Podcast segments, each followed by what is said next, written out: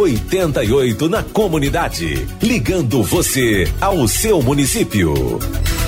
Cidade das Rosas é o caminho. Vamos falar sobre as notícias do município, da cidade do Voo Livre também.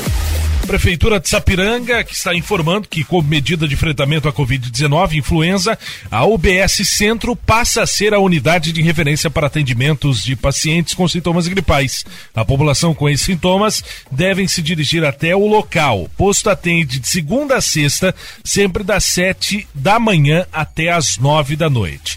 Sapiranga, mudando um pouquinho de assunto agora, ela vai estar presente na Couro-Moda.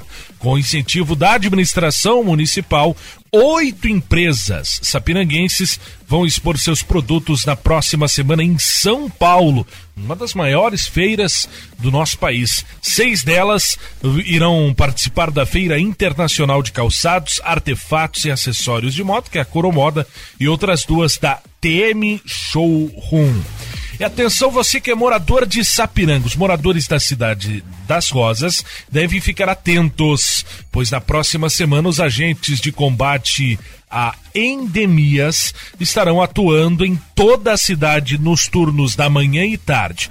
Nestes dias será realizado o levantamento de índice rápido de infestação por Aedes aegypti nos bairros da cidade de Sapiranga. Os profissionais vão estar devidamente identificados, então você pode ficar tranquilo se estiverem identificados, tudo ok.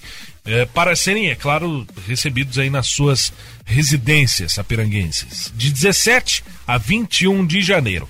E para a gente fechar, eu quero dar um recado sobre vacinação. Vacinação contra a influenza segue acontecendo em todas as unidades de saúde para a população acima de seis meses de idade.